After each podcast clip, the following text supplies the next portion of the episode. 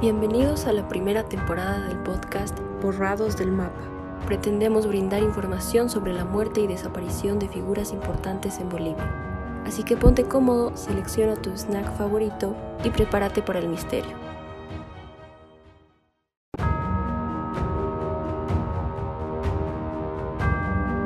¿Qué tal a todos? ¿Cómo están?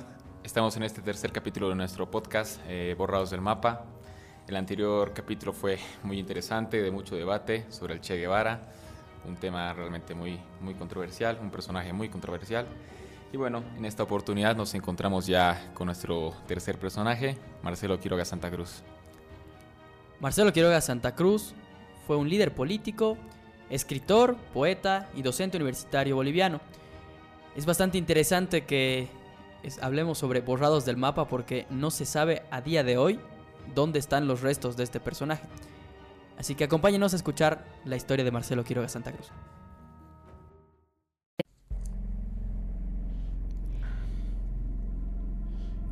En 1980, la historia de Bolivia volvió a mancharse de sangre. Siguiendo un tiempo de incertidumbre política en el país, Luis García Mesa y Luis Arce Gómez fueron protagonistas de una de las tomas de poder más sangrientas en la historia boliviana. Una vez más, se sufrió de una pérdida democrática. Y entre los muertos, Bolivia se conmocionó por la pérdida de un líder socialista y escritor. Marcelo Quiroga Santa Cruz fue defensor de la democracia en una época de inestabilidad para el país. Su muerte marcó un hito en la realidad boliviana, porque para muchos, Marcelo era un símbolo de esperanza para la política boliviana. Marcelo Quiroga Santa Cruz nació en la ciudad de Cochabamba en 1931, en el seno de una familia acomodada. Su padre fue José Antonio Quiroga y su madre fue Elena Santa Cruz. En 1949, Marcelo Quiroga Santa Cruz se trasladó a Coro Coro para realizar su servicio militar. Posteriormente, en 1952, estudió Derecho y Filosofía. Durante esta época, Quiroga ya había publicado varios poemas bajo el seudónimo de Pablo Zarzal. En 1954 contrajo matrimonio con María Cristina Trigo Piaña. En 1958 fundó y dirigió la revista. Para esto Quiroga ya había decidido dedicarse únicamente al periodismo. Un año después publicó su primera novela, Los Deshabitados, que ganó el premio William Faulkner en 1962 a Mejor Novela Iberoamericana. Dos años después, se adentró en la política y fue elegido diputado por el Partido de Comunidad Demócrata Cristiana. Fue diputado durante el gobierno del general René Barrientos. Durante el mismo, Quiroga realizó una interpelación parlamentaria al Ministerio de Minas y Petróleo. En 1969 fue nombrado ministro de Minas y Petróleo sin embargo, él aceptó este cargo bajo una condición. Esta fue que el gobierno impulsara el proyecto de nacionalización de la compañía Bolivian Gulf Oil Company.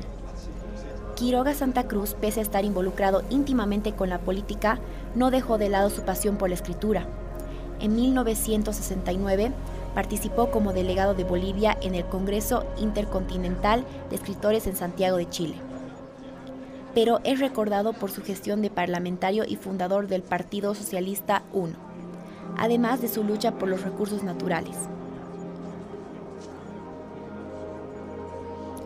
Entre 1978 y 1979, Quiroga Santa Cruz impulsó un juicio de responsabilidades contra la dictadura de Hugo Banzer Suárez por crímenes de lesa humanidad, entre otros el 17 de julio de 1980, Bolivia fue víctima de uno de los golpes militares más sangrientos de su historia, encabezado por Luis García Mesa y Luis Arce Gómez. Una mañana normal en la Central Obrera Boliviana se encontraba reunido el Comité de Defensa de la Democracia. Estaban presentes los dirigentes políticos del comité, don Juan Lechín, Marcelo Quiroga, entre otros. Al terminar la reunión salieron al corredor Luego comenzaron a escuchar disparos. Todos los presentes se botaron al suelo. Uno de los dirigentes le preguntó a Marcelo si podían levantarse con las manos en alto. Marcelo, que no poseía armas, pensó que no sería mala idea. Luego, un padre que se encontraba con ellos pidió en el nombre de la iglesia que no disparen. Después, todos bajaron a planta baja, donde se encontraban los asaltantes. Mientras bajaban las escaleras, dispararon a una de las personas que se encontraba ahí. Se escuchó otro disparo, y esta vez era Quiroga Santa Cruz. Cayó herido de bala, fue secuestrado y torturado. Después de más de 30 años, los restos continúan desaparecidos. Nadie tiene pista ni rastro del paradero de su cuerpo, como si se lo hubiera tragado la tierra.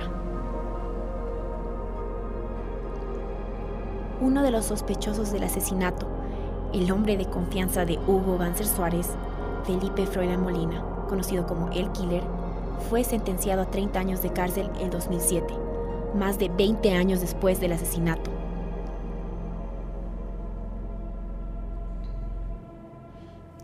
Marcelo es recordado por usar su voz para hablar por los silenciados, y su vida continúa inspirando a muchos bolivianos. Su historia es la de una lucha en defensa de la democracia, y su muerte aún es símbolo de resistencia frente a justicia.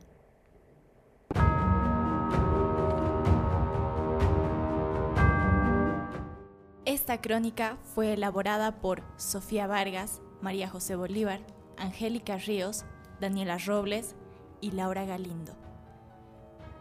¿Qué opinan ustedes acerca de este personaje que ha significado un hito histórico para Bolivia? Alguien que tal vez significaba una esperanza para el país o que por otro lado para las personas o la persona que mandó a matarlo significaba una amenaza muy grande algo antes quizás de entrar en, eso de, la opinión y tal, se me hace algo muy interesante que quizás ustedes también hayan escuchado mucho de Marcelo Quiroga Santa Cruz, pero solo nombrándolo, ¿no? Como que Plaza, Marcelo Quiroga Santa Cruz, el colegio, ley. Entonces hay muchas cosas que llevan su nombre, pero no es hasta que te hasta que tomas conciencia de querer saber quién es. Porque siendo muy honesto, hasta antes de esto yo tenía una vaga idea de quién era, ¿no? Pero ahora, sabiendo quién es, es como que me parece un personaje más loable y ahora entiendo por qué hay tanta, tantos honores hacia él. De hecho, sí, es algo bastante interesante, ¿no? Que uno no se da cuenta exactamente de quién es una persona hasta que realmente escuchas su historia y entiendes todo el bagaje detrás de el hecho de simplemente tener el nombre de una calle que tenga ese nombre, ¿no? Y a mí me parece muy interesante el hecho de que una persona signifique tanto o tan una crítica tan directa o un hecho tan en contra del Estado o en contra de eh, una ideología que incluso después de muerto signifique un peligro, por así decirlo, y es la razón principal por la que hasta el momento no se, no se conoce el paradero de sus, de sus restos, ¿no? Porque el simple hecho de no saber dónde están sus restos es algo que sigue movilizando a las personas y a todos la bueno, a todas las organizaciones que creen en esta ideología, ¿no? Entonces, es bastante importante analizar el discurso que tenía en ese momento que ha permitido que incluso después de muerto siga viviendo en la memoria histórica de Bolivia. Sí, la verdad, yo tampoco conocía mucho acerca de Marcelo Quiroga Santa Cruz. Lo recuerdo porque yo leí una de sus novelas, la que mencionaron en la crónica de los deshabitados, que prácticamente, así en un brevísimo resumen, puedo decir que los deshabitados son prácticamente una sociedad que trata de salir adelante. Entonces yo creo que toda la eh, ideología y las ideas que él tenía ya las estaba plasmando en el libro que estaba escribiendo. En ese momento, cuando la leí, era bastante, no sé, mm, más joven y no entendía exactamente, para mí era una novela simple y ya, pero ahora si eh, la vuelves a analizar bien, puedes encontrar bastantes de las ideas que él trataba de de, de alguna manera alentar a la sociedad a tratar de, eh, bueno, de posicionarnos a nosotros como que somos los deshabitados y que lo que necesitamos es encontrar una mejor calidad de vida, pero como sociedad, saliendo juntos adelante. Entonces, todo lo que él siempre ha pensado, siempre lo ha plasmado en sus escritos. Y como lo dices, hasta la fecha de hoy es uno de los personajes que creo que más podemos destacar en este podcast de... Eh, porque eh, su trayectoria, todo lo que ha pasado eh, y hasta el final de sus días, la trágica muerte que ha tenido, al igual que el resto de los eh, personajes de los que estamos hablando. Es un misterio, es realmente uno de los más grandes misterios que tenemos en Bolivia y eh, hasta la fecha de hoy no se conocen los restos. Se dice que García Mesa se llevó ese secreto a la tumba, que nadie lo sabe, que posiblemente solamente su abogado lo sepa pero que eh, tampoco hay esperanza de que lo diga algún día. Entonces prácticamente yo creo que es un caso que nunca va a estar cerrado y que siempre va a tener estas especulaciones y que incluso podemos decir, no sabemos dónde están esos restos. Pueden estar en el lugar más recorrido de, de, una plaza, del centro de una ciudad o tal vez en el lugar más alejado, pero es algo que nunca vamos a llegar a saber jamás. Me parece súper interesante esto que dices, que quizás sea un caso que nunca se cierre, ¿no? Y, recientemente hemos vuelto a escuchar eh, sobre Marcelo Quiroga Santa Cruz, ¿no? Si, si, no estoy mal, fue en el mes de febrero cuando volvió a salir eh, nuevamente el nombre en los noticieros, supuestamente eh, habían aparecido los restos o había nuevos indicios, ¿no?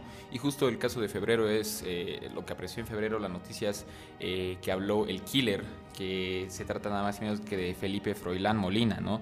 Que era la persona que supuestamente o que muchas teorías lo señalan a él como el principal autor ¿no?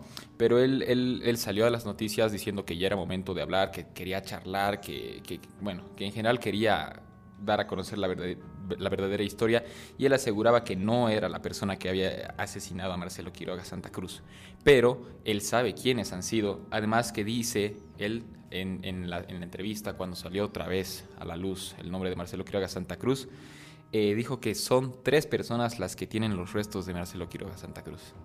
No sé qué piensan de esto, si han logrado escuchar un poco. También las personas que nos están escuchando han vuelto a escuchar el nombre de Marcelo Quiraga Santa Cruz en las noticias. No, la verdad no, había escuchado eso, qué dato más interesante y sería, sería bueno que se, se indague más, ¿no? Es como que quizás suena a, a que puede haber una esperanza de encontrar los restos, que es para dar paz, es un poco para dar paz, ¿no? Esto de encontrar los restos, porque realmente no se puede hacer nada con ellos más que rendirles homenaje en algún punto. Aún así, es, es algo interesante el, investigar y el ver cómo siguen saliendo datos y siguen saliendo datos. Y es también bastante interesante porque no sabemos de qué otros personajes nos puede salir un dato cualquier día, ¿no? Estamos aquí hablando y te surge un dato. Entonces creo que es, es bastante bueno que quienes nos están escuchando, si tienen algún dato y logran hacer interacción con nosotros, nos manden los datos, así en otro podcast podemos comentarlo un, ratito tal vez, para tener un poco, un poco más de fluidez de información, porque hay cosas que no, no se saben. Justamente hablando de las investigaciones, resulta interesante que todo estaba tan bien planificado desde el momento en el que dijeron que el grupo que iba a atacar a la COB, el momento en el que se estaba realizando la reunión con Marcelo Quiroga Santa Cruz, eh, este grupo estaba disfrazado. Y eh, si bien por un lado dicen que no, que era un grupo totalmente eh, desligado de la milicia, de los paramilitares, aquí resulta interesante que uno de los testigos menciona que casualmente todos los miembros de ese grupo, todas las personas que lo conformaban, estaban perfectamente con, con un corte de cabello perfectamente recortado, así como están los militares muchas veces.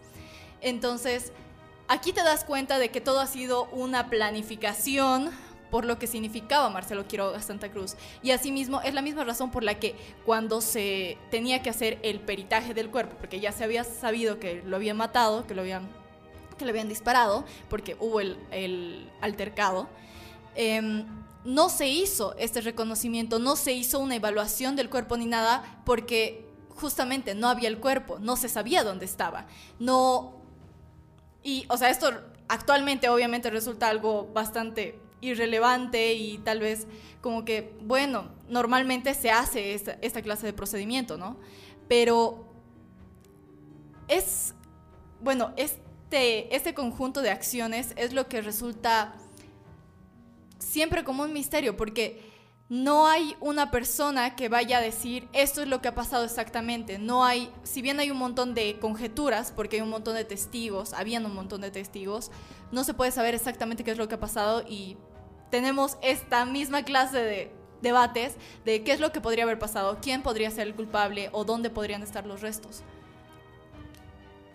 Creo que también es bastante destacable decir que Marcelo Quiroga es un personaje, si se dan cuenta, del cual no estamos debatiendo mucho en el sentido de decir, o este, a este personaje los de derecha no lo eh, quieren ni mencionar y los de izquierda lo alaban. Es un personaje creo que bastante respetado por cualquier tipo de ideología. Y que la ley más importante que lleva su nombre es la ley anticorrupción de Bolivia. Entonces, eh, se ha mencionado, y me acuerdo que esto se mencionó en una entrevista que le hicieron a algún representante del movimiento al socialismo, de que no van a cambiar ese nombre de ley Marcelo Quiroga Santa Cruz por ley anticorrupción porque es un homenaje que le estamos haciendo al pueblo boliviano a él. Entonces me parece que es eh, una opinión general, creo, de todos los bolivianos, de que es un personaje bastante eh, renombrado, respetado por todos. No hay mucho que debatir acerca de él en el sentido si estás o no de acuerdo con su ideología, pero sí eh, estamos, creo que todos, respetando su memoria y eso nos une en un pensamiento como país. Eh, bueno, este tipo de homenaje me parece que realmente nos da una perspectiva de cómo era realmente Marcelo Santa Cruz, qué tipo de persona era, ¿no? Una persona muy respetada, muy correcta y justamente como decía Mika, qué bien planificado, qué bien armado ha estado el plan en contra de él y eso me hace pensar wow, el miedo o tal vez la desesperación que tenían de hacerlo desaparecer, de, matarlo, de callarlo, de apagar la voz que él tenía y era un personaje que daba voz a los que no tenían voz, ¿no? Entonces eh, me llama mucho la atención eso, ¿no? Pienso en el miedo que tal vez estas personas tenían y que realmente querían hacerlo desaparecer y bueno, lo lograron, ¿no?